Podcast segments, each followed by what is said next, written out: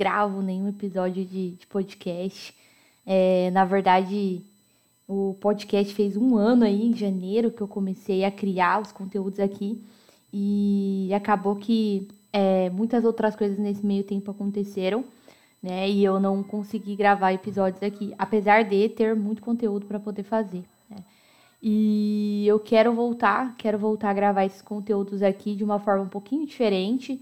Então, se você não conhece, se você não conhecia o podcast, eu te apresento o livro Café Ideias, um podcast que veio para desmitificar a leitura, né? E como eu gosto de vir muito aqui falar sobre como a leitura pode ajudar as pessoas e também gosto de contar histórias de pessoas aqui nesse, nesse podcast, tá? E hoje eu vou fazer um negócio muito diferente aqui. Eu vou contar a minha história para vocês. Beleza? Por que, que eu vim aqui contar para vocês é, a minha história, né? É, nesse um ano, né, 2021, aí foi um ano que muitas coisas acabaram acontecendo é, no meu âmbito profissional e pessoal também, mas na parte profissional foi algo que com certeza né, vai dar muito valor. E eu queria contar um pouco para vocês como que foi essa minha transição de carreira, né? Como que eu vim parar, onde eu tô, o que, que eu tô fazendo hoje, como que as coisas vieram a acontecer. Tem muita gente que se pergunta, né? Tem curiosidade de saber. E eu quero contar aqui hoje para vocês, tá? Bom, meu nome é Bianca, para quem não me conhece. Eu tenho 27 anos. Eu nasci em Americana, São Paulo. Né? Eu nasci é, em uma família aí. É, nós não éramos de classe média, né? Não vamos falar é, família de classe média baixa, porque não éramos, e também não éramos ricos, né? Mas tínhamos uma renda ali para poder sobreviver. Morei muito tempo é, na casa da minha avó, então a gente morava numa chácara, eu e meu pai, minha irmã e a minha mãe, né? Eu tenho um irmão mais velho também, só que ele não morou com, com a gente nesse período. E começando lá do início, né? A Bianca, ela sempre foi uma pessoa extremamente comunicativa, é, que gostava de conversar, que gostava de é, é, interagir com as pessoas, mas ao mesmo tempo eu sempre tive medo, né? Eu sempre fui uma pessoa com medo porque eu tive, descobri ali com, com mais ou menos quatro anos que eu tinha um, um problema no ouvido que fez com que eu perdesse um pouquinho mais do que a metade da audição que eu escuto hoje, né? E por que, que eu tô falando tudo isso, né? Eu hoje eu tenho 46% de audição em cada ouvido, né? Eu, eu sou, entro aí na cota dos, de PCD, né? É bilateral e é uma doença crônica, ou seja, já operei quatro vezes, né? E é, graças a Deus não operam mais faz um tempo, mas enfim, é, são coisas que, que podem estar tá voltando aí para operar novamente, né?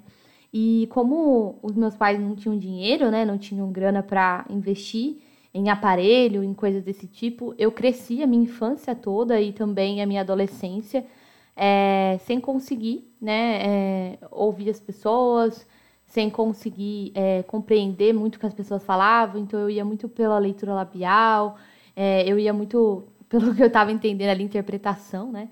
E isso dificultou um pouco, né, é, meu aprendizado. Então, tem algumas coisas aí que eu nunca fui boa. E eu tenho até traumas, inclusive, sobre, sobre essas coisas também. Pausa para água. E o que, que aconteceu, né? Eu, os meus pais, eles falavam para mim assim, Bianca, senta na frente da professora, que vai fazer, vai ficar muito mais fácil para você poder ouvir ela, né? Poder ver ela também. Então, eu sentava sempre na primeira carteira, sempre sentei nas primeiras carteiras. É, sempre fiz amizade com a galera que normalmente conversava mais. E aí, eu, a, recla a única reclamação que tinha minha nas reuniões era que eu conversava muito e que eu também terminava minha atividade e, e ficava ajudando os outros a fazer, mas não deixava eles tentar fazer sozinhos, né? Ou seja, desde sempre uma pessoa que cuidava da, das outras pessoas, é, uma pessoa que, que, que, se importava né, com, com os outros conseguirem também. Enfim, é, o tempo passou, né? Eu com 13 anos aqui na minha cidade, a gente tem um, um um, como se fosse um estágio, mas menor aprendiz, algo assim, mas se chama guardinha, né? E eu, embaixo de chuva, lembro muito bem que a gente pegou um táxi, porque eu morava, tipo, numa, num lugar onde só tinha chácara, então não tinha ônibus. Era três horas da manhã. A minha mãe me levou na frente desse lugar que todo, todas as pessoas com 13 anos, ali, os adolescentes, faziam é, inscrição de uma prova para poder é, participar desse programa, né? Para você ser, para vocês terem uma ideia, você entrava, fazia três meses de curso e depois você era é, contratado por uma empresa, tá? E aí é, eu fui uma chuva, três horas da manhã, fiquei lá na, na, na fila, entramos, fizemos. Depois eu voltei outro dia para fazer uma prova, era tipo de conhecimento de português e matemática. E aí eu fui é, chamada para poder é, fazer esse treinamento, né? Então foram três meses aí, é, onde eu pude fazer o treinamento. E o meu primeiro emprego, gente, a minha primeira oportunidade de emprego foi em um hospital. Né? Foi um, um, um hospital Eu me lembro que eu falei. Ela perguntou qual era a minha maior qualidade e o maior defeito. Falei que a minha maior qualidade era que eu era comunicativa e meu maior, meu maior defeito é que eu era ansiosa. e é exatamente hoje o que eu falo para as pessoas que fazem mentoria comigo. Não falem que vocês são ansiosos no, na, na entrevista de vocês, porque todo mundo é ansioso em algum momento, né? E, e aí eu consegui essa oportunidade, eu comecei a trabalhar no hospital. E eu tive uma passagem ali por vários setores dentro do raio-x, enfim. Cheguei a fazer um curso tecnólogo de raio-x porque eu achava que era perfeito, que eu ia mandar super bem. E depois, enfim, desisti. Mas eu trabalhei cinco anos nesse hospital, né? E no, no meu. Eu, tinha, eu entrei no hospital em, em novembro. Quando foi em dezembro, tinha um mês de empresa, né? O, era, eu trabalhava em uma mesa, e aí, tipo, tinha uma parede, e o médico trabalhava no escritório do lado. Só que ele deixava a porta aberta e ele ficava chamando o tempo todo quando ele precisava que a gente pegasse os documentos, enfim, para a gente poder fazer lá. E ele me chamava e eu não ouvia, ele me chamava e não ouvia. Até que um dia ele falou para uma das enfermeiras lá que tinha mais proximidade comigo e falou assim: Viu, você sabe se a Bianca tem algum problema, né? É, porque eu chamo ela não escuta, né? Tipo, ele tentando entender ali da melhor maneira possível chegar até a mim, né? E, e a Deuseli, né, que foi essa pessoa incrível, maravilhosa que chegou até mim, ela perguntou, eu contei a minha história para ela. E depois desse dia minha vida mudou muito, porque já até dar uma seguradinha aqui, né, para não chorar. A minha vida mudou muito porque ele se ofereceu para comprar um aparelho para o meu ouvido. E eu comecei a visitar várias clínicas, fazer vários exames para poder saber, né? E ele comprou um aparelho para mim. Gente, para vocês terem uma ideia, esse aparelho custa em torno de 4 mil reais, né? Então, nunca foi fácil comprar isso, né? Meus pais não tinham condição. Enfim, ele comprou um aparelho e o outro, o outro aparelho depois eu comprei com o meu dinheiro, né? Juntei dinheiro e comprei ele também. E a minha vida mudou depois daquele dia. Tudo começou a fazer mais sentido, sabe? Eu tinha muito mais vontade de me expor, eu tinha muito mais vontade de contar as coisas, de fazer amizade, de ir para lugares e tal. E até que me ligaram uma vez é, e me ofereceram para participar de um processo de menor aprendiz, que era para trabalhar, é, fazer um curso no Senai americana, e depois as pessoas iam poder é, participar de um processo seletivo da Goodyear, que é a maior indústria de pneus, né? E, e, e aqui na minha cidade é a empresa que mais tem pessoas, né? E eu. É o sonho de todo mundo trabalhar na Goodyear, na verdade, né? E aí eu, eu peguei e e desliguei o telefone na cara da pessoa. eu achei que era trote, nunca tinha imaginado, eu nunca tinha cadastrado meu currículo em lugar nenhum. Até hoje eu não sei como eles me acharam. Mas enfim, a mulher deu uma insistida umas duas, três vezes para mim. E aí eu falei com eles, fiz o processo, comecei a fazer esse curso. O curso era no período da manhã, né? E eu trabalhava só à tarde, da meio-dia às 18. E eu fiz o curso de manhã. Depois de dois anos de curso, um ano e meio quase de curso, eles é, fizeram um processo seletivo para contratar as pessoas para a Goodyear. Né? E eu, junto com mais três pessoas, fomos contratados. E foi, foi assim, não sei explicar, tipo, primeiro eu ganho o aparelho, depois simplesmente eu vou lá e consigo trabalhar para uma parte de, de menor aprendiz, né? E aí eu me destaquei no curso, que foram escolhidas quatro pessoas que mais se destacou. Aí depois eu entrei numa empresa multinacional sem falar inglês, que eu achava que era, nossa, o maior medo que eu tinha na minha vida era esse. Eu entrei e fiquei lá por seis anos, né? Eu trabalhei lá por seis anos, né, nessa empresa. E lá foi minhas, meus pontos de virada, foi foi tantas minhas coisas, minhas melhores coisas também as coisas mais ruins, né, que é normal, que, que acontece mesmo. Mas eu pude fazer a minha faculdade de RH, né? Depois eu fui efetivada, que também eu entrei com contrato determinado, né?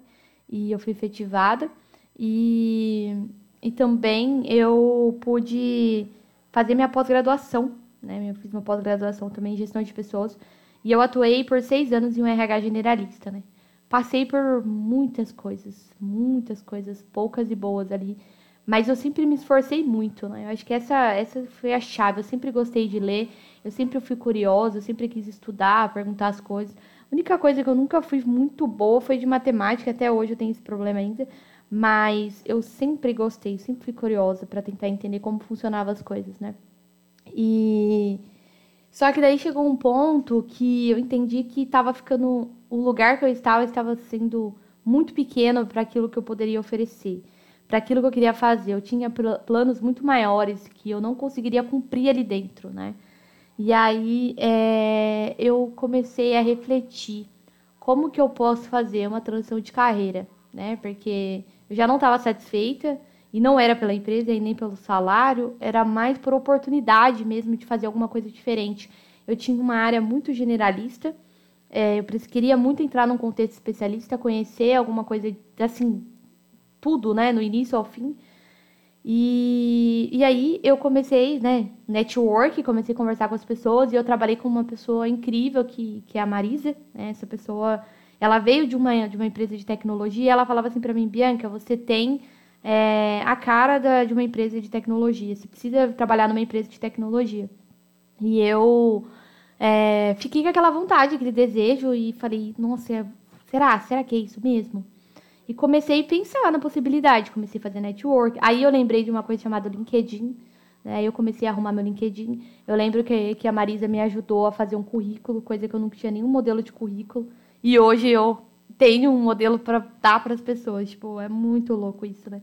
E, e aí é, eu lembro que em 2020, né, quando foi quando eu recebi a proposta de trabalho da CIT, que é a empresa que eu trabalho hoje, foi o ponto de virar outro ponto de virada na minha vida, né? Eu nunca imaginei que eu ia sair da empresa que eu estava antes, porque eu tinha muito medo, muita insegurança, muito muito tudo, tudo eu colocava em empecilho e que não ia dar certo. Eu tinha acabado de comprar meu apartamento, estava super preocupada de não dar conta de pagar as contas. É, coisas que ficam na nossa cabeça e que a gente não sabe, né? Que a gente, é, que a gente coloca ali como, como empecilho, né? E só que daí eu, eu resolvi jogar. Eu falei, não tenho nada, não tenho nada a perder, né? Se eu se der ruim, é isso, vamos recomeçar de novo, mas eu preciso, talvez é o momento certo para fazer isso. Eu tava com 26 anos, fiz 27, né? E eu queria muito entrar na, numa área específica daquilo que eu gostava de fazer, né? Quando eu entrei na área de recrutamento, eu me apaixonei. Assim, vocês não têm ideia, assim, quando eu, quando eu fiz a minha primeira entrevista, quando eu acompanhei a primeira entrevista que eu acompanhei da Júlia Marquezine, que é uma outra super amiga minha que hoje a gente trabalha junto, é, eu falei, gente, por que, que eu não fiz isso antes? Né? Por que, que eu não, não, não, usei esse meu talento antes? Porque comunicação tinha tudo a ver com isso, né? E passou um ano, menos de um ano, na verdade, em dez meses eu tinha sido promovida. Coisa que na outra empresa que eu estava, eu estava seis anos tentando uma promoção e eu não conseguia, né? E não se compara, não se compara a atividade, não se compara as coisas. Então, um, o processo virou de uma, de uma forma, sabe? E aí eu percebi que eu poderia usar muito mais os meus valores ali dentro, que os meus valores estavam muito conectados com os valores da empresa e que eu estava conseguindo de alguma maneira colocar os meus valores ali, né? Então, colocar no, no jogo ali, vamos falar assim, a comunicação, o amor ao próximo, é, a parte de amor-aprendizado, é, gentileza, que são minhas, minhas principais forças hoje que eu tenho, meus valores, né? E não parou por aí. Não parou por aí porque eu sempre, como eu disse, eu sou muito curiosa e eu comecei a ajudar as pessoas no LinkedIn, as pessoas me pediam ajuda, me pediam orientação de como deixar o LinkedIn atrativo, as pessoas conversavam comigo. Resultado, eu criei uma aula, uma masterclass focada em ajudar as pessoas a se recolocarem no mercado. Né?